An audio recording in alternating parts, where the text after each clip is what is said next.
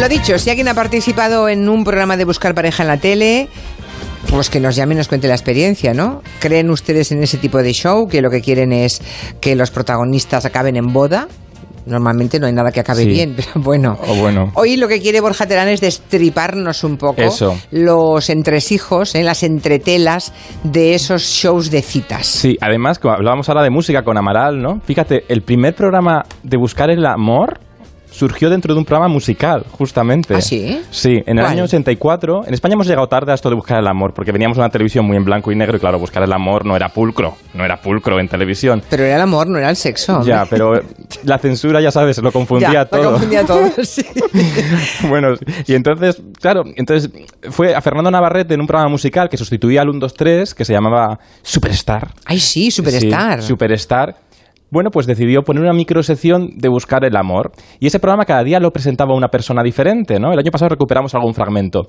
Y, por ejemplo, un día donde empezaron a buscar el amor, lo presentó Francisco Umbral. Desde que las folclóricas y los folclóricos han decidido escribir sus memorias y dedicarse a la literatura, eh, los escritores eh, tenemos que dedicarnos a las variedades. Por eso yo estoy aquí en este matorral. O sea, lo estaba justificando que hacía él como presentador de televisión. Sí, además Claro. salía detrás de una planta, por eso hizo el matorral, ¿no? Porque estaba ahí como oculto. Bueno, pero él jugó, jugó esa noche y tuvo que jugar a ver cómo solteros iban a buscar aquí, a ver si Pero él estaba de presentador y Él que estaba- hablaba con los con- concursantes. Bueno, ahí él se alejó un poco. Había Ah. una chica, ¿eh? Ah, que, ah. que- pero que era al revés, que es una chica que no hizo mucha carrera en televisión, que ahí se apartaba y lo hacía la chica, ¿no? Él estaba ahí mm, sentado, Paco viéndolo. Umbral, es como si hoy, tú Sí. imagínate hoy presentando... Claro, pero es que los Paco Umbral era muy televisivo. Un momento Sí. en los 80 que los escritores eh, jugaban mucho en la televisión. Iban a ¿no? la- Iban, eh, y, y tertulianos en la radio Eh, y sí, sí, sí, es verdad que iban a... Y tenían mucho- hacían shows, y eran muy provocadores. Sí. Eran muy Ahora provocadores. los crujirían las Ah, redes sociales mm, si lo hicieran. Totalmente. Sí. Ah. Bueno, pues ahí empezamos a, a hacer estas cosas de las citas a ciegas. Y claro, el país era muy ingenuo. Yo creo que para participar mandaba a la gente códigos de barras a este programa. y claro, nos deja momentos como este. Músculo ardiente. Sí, Hola, hola.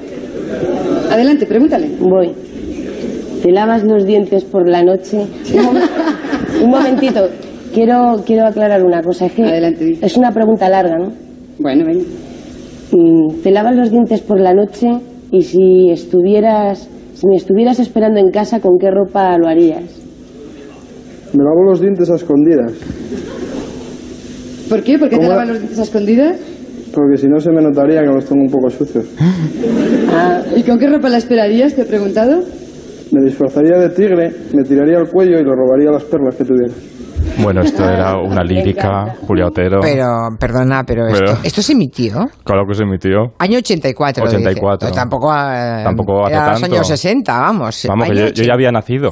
Año 84, que se iba a lavar los dientes a escondidas. Bueno, es que mm, hemos avanzado mucho porque era esta cosa del machirul, ¿sabes? Esta cosa... Bueno, no te creas, he leído algún tuit este fin de semana que no hemos Sí. avanzado tanto, pero bueno, vamos sí. a dejarlo. Bueno, sí.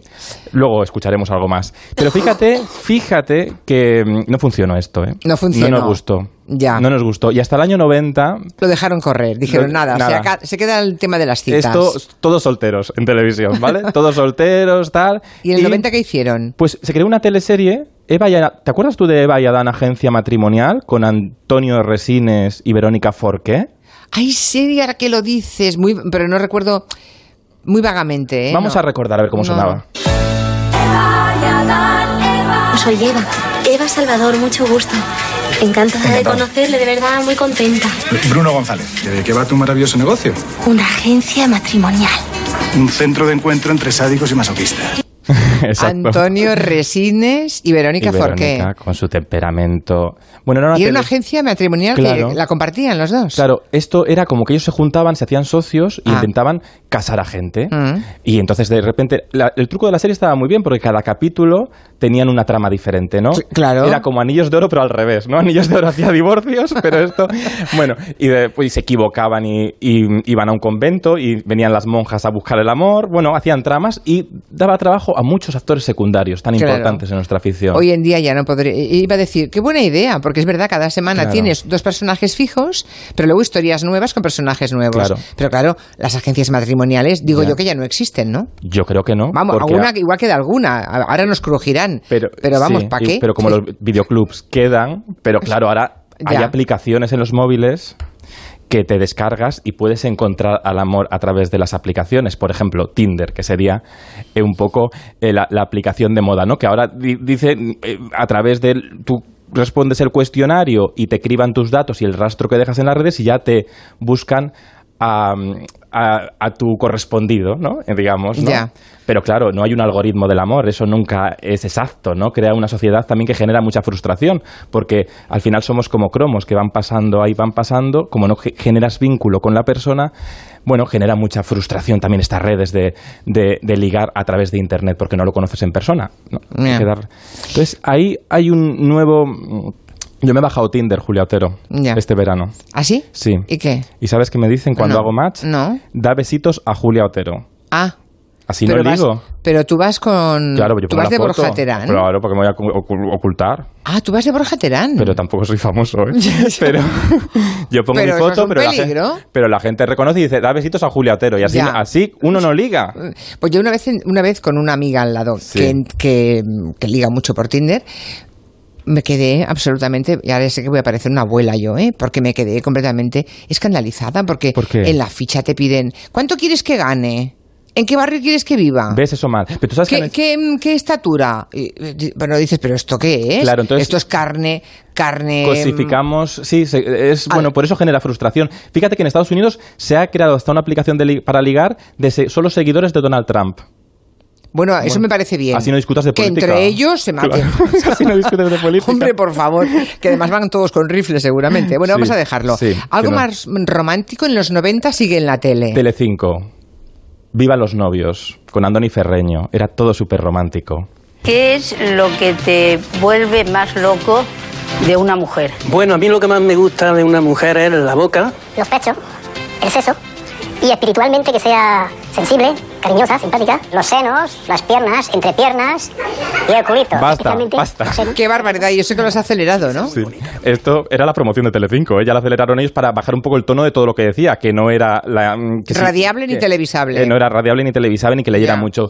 Pero sí que es verdad que los programas estos de, de encontrar el amor han sido cantera de, de- de gente, porque al final, al cabo, no sé si uno se va a la tele a buscar el amor o a veces vas a la tele con la excusa de buscar el amor, pero lo que quieres es salir por la tele.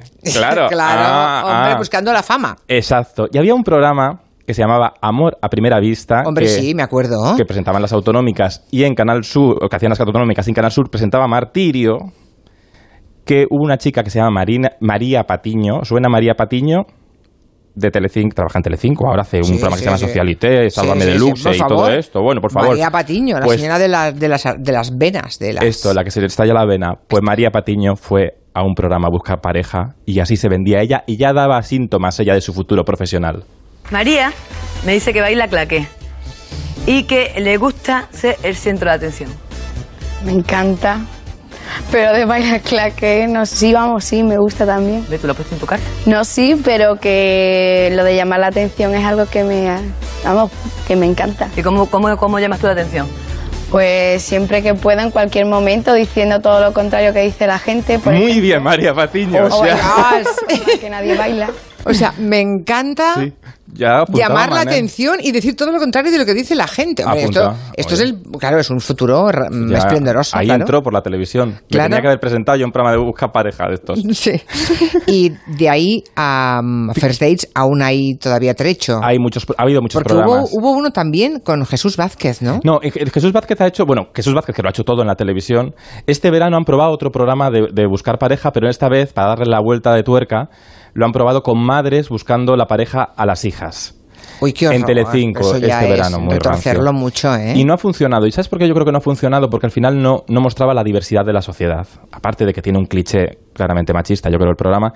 eh, mu- muestran a un tipo exclusivo de perfil, ¿no? Eh, al chico cachas, a la chica eh, de Con curvas, sí, con- sí, ya. y un poco como mujeres, hombres y viceversa, ¿no? Que al final, mujeres, hombres y viceversa en Telecinco, que ha tenido mucho éxito de un target de público, ¿no? Que yo llamo que es el show de la generación Nini, ¿no? Que ni estudiaba ni trabajaba pero que fomentaba unos valores de buscar el amor muy tóxicos, ¿no? El- los celos, eh, Terrible, como terrible. el romanticismo, que no es el, el amor romántico, y luego cuerpos de gimnasio, eh, camisas muy apretadas, vestidos muy cortos, para favorecer una sociedad que en realidad, eh, bueno, son unos chicos que no buscan el amor, que lo que buscan es un bolo de discoteca, ¿no? Eh, esto de que les pagan por ir a ser famosos a una Ya, ya, discoteca y ganan un dinerito, ¿no? Entonces, eso yo creo que sí que eh, son programas que ya no funcionan como antes porque la sociedad está en otro punto. La, la sociedad ya no, no busca príncipes y princesas. La sociedad quiere verse retratada como es, que es diversa, que es plural, ¿no? Y eso yo creo que sí que lo ha hecho muy bien First Dates. Con todo el humor, con toda la guasa que tiene, First Dates, que es el programa de cuatro, que echan en ese, que emiten en ese Haces Prime Time, que llaman antes, a, a la hora de la, de la cena, ¿no? Sí que muestra parejas de todo tipo. Es su cita ciegas, es su cita de Tinder que es muy reconocible, ¿no? Por eso yo no lo veo, porque me deprime. Entonces, porque, claro, porque tú te puedes identificar con los, con los personajes. Pero es un programa que transmite mucha verdad, transmite mucha verdad porque sí que va gente de todo tipo. Pero claro, para que sea televisión, a veces llevan a gente un poco más, más friki, ¿no? Por ejemplo, Quintanilla, dale al primer corte. Carles Puigdemont, mola mogollón, España no Roma. Es súper profunda. Esto es una cita de dos chicos y eh, uno de los chicos de repente dice que ha compuesto esta canción y se pone a ca- dedicar una canción a Carles Puigdemont y el otro chico contesta lo ve como normal, ¿sabes? O sea, lo ve normal este momento musical y contesta, es muy profundo, súper profundo. Sí. Carlos Puigdemont mola, moga- mola mogollón, dice. Sí, es un poco inspirado también en Camilo Sesto con el molamazo, un poco también. Madre pero, no, pero, pero bueno, al final sí que esto pasa en la realidad. Hay a veces yo... Pero ¿sabes algo de cómo se organizan las jornadas de grabación de todo esto? Mira, las jornadas de grabación son, claro, eh, vemos que cenan, que quedan para cenar, ¿no? Sí. Pero claro... En un plato, eso es un plato. Eso es un plato, ¿vale? Que está ahí en un polígono. Nos encantan los polígonos. Pero claro, igual están cenando a las 10 de la mañana. Ya, ya. Porque claro, no, están con el filete a las 10 de la mañana, porque el programa se empieza, es una, una jornada muy maratoniana de grabación, y entonces tienen que, que organizarlo. Entonces la cena, pues, mm, es, no es a la hora de la cena, no Ya. nos engañemos. Y no es lo mismo tomarse unas empanadillas de atún con pimiento a las 11 de la mañana. No, no es lo mismo, sean. pero ellos son muy profesionales, se meten en el papel, eh, método Lola Herrera, y lo hacen, y lo hacen. Tenemos más cortes, vamos a escuchar otro fragmento de First Date. Yo he sido, y soy, pero ahora menos, pero he sido muy celoso. O sea, del punto de celoso en plan de que te pones un vestido, no podría. O sea, quiero decir, en punto de antes, ¿eh? Machista. No, no, no, no, no, no, al revés. Machista. No, no. Una mujer no puede vestirse con un vestido. Yo no he dicho que, se pueda, que no pueda vestirse, sino que, por ejemplo, a mí me molesta. Si estás conmigo. si no Pero es que eso es, eso es machista igualmente que a ti No, te porque yo limpio, yo frego, yo barro. Yo limpio, yo Entonces, frego. Para mí eso no Como este limpio de friega, dice Ya ya, está. Ya está. Ya está. Es que, bueno, pues esto es así. Pero es que yo creo que este programa, ¿Es fíjate... un machista limpio? Eh, ¿no? Claro, aseado. Es que no es incompatible, amigos. No es incompatible. pero sí que me, me resulta. Bueno, yo creo que fíjate que este programa, otros programas sí que podemos decir que están muy falseados. Pero este programa es el típico programa que la gente que va, como va a jugar y va a sorprenderse, se deja llevar y la grabación es larga, hay tiempo Pero para hay que pasen toques, cosas. toques de humor muy, muy... Hay toques de humor. Yo creo que el casting, hay gente que quiere ir y luego ellos buscan por las redes sociales. Lo que se llama casting de búsqueda activa. Es decir, que tú igual un día estás en, tranquilamente en tu Instagram, te llega un mensaje de alguien de First Days porque busca gente igual más pintoresca, ¿no? Ya. Claro. O sea, hay que hacerse la María Patiño, digamos. Hay, claro, a veces Hay hay, que ser distinto. Hay que, a veces hay que buscar gente pintoresca pues para desengrasar, ¿no? Ya. Y entonces, bueno, pues pasan cosas, pasan cosas. Tenemos otro fragmentillo por ahí. No te sé decir. Eso solo tiene que contestar la chica, que se, si van por ahí los importa, tiros. importa. Importa hasta cierto punto, quiero decir, que tampoco hace falta que sean los hombres tipo Rocco Valera. A ver, he puesto como ejemplo para el tema del tamaño a Rocco Varela, Para empezar, porque es el, primer, el único nombre de actor porno que conozco. Vamos, que veo porno, pero no me fijo en sus nombres, la verdad. A ver. Ha dicho Rocco Varela. Se ha liado un poco. Rocco Varela ha hecho una mezcla. Claro, es que esto pasa, pero esto pasa en las citas. Yo, esto pasa en la realidad. Porque te pones nervioso en el momento de querer gustar y ya te haces un cacao maravillado y mezclas nombres. Pues Rocco Varela, pues bueno, es de la conferencia episcopal. O sea, ha pero- mezclado el obispo eh, o Con el cardenal con el actor porno. Con el actor porno. Pero. Mm. Ya, ya. Pero esto debe ser guion. Oye. no, no, no, no, seguro que no. No, esto no es guion. Esto Yo no es creo, guion. A veces así, la realidad, la realidad, porque Ya. si fuera guion lo interpretarían mal, porque como no son actores, la Se- realidad Se, hubiera notado. se- sí, la realidad supera, yo creo en algunos casos la ficción. Y cuando pasa esto, ¿lo subraya de alguna manera el programa o no?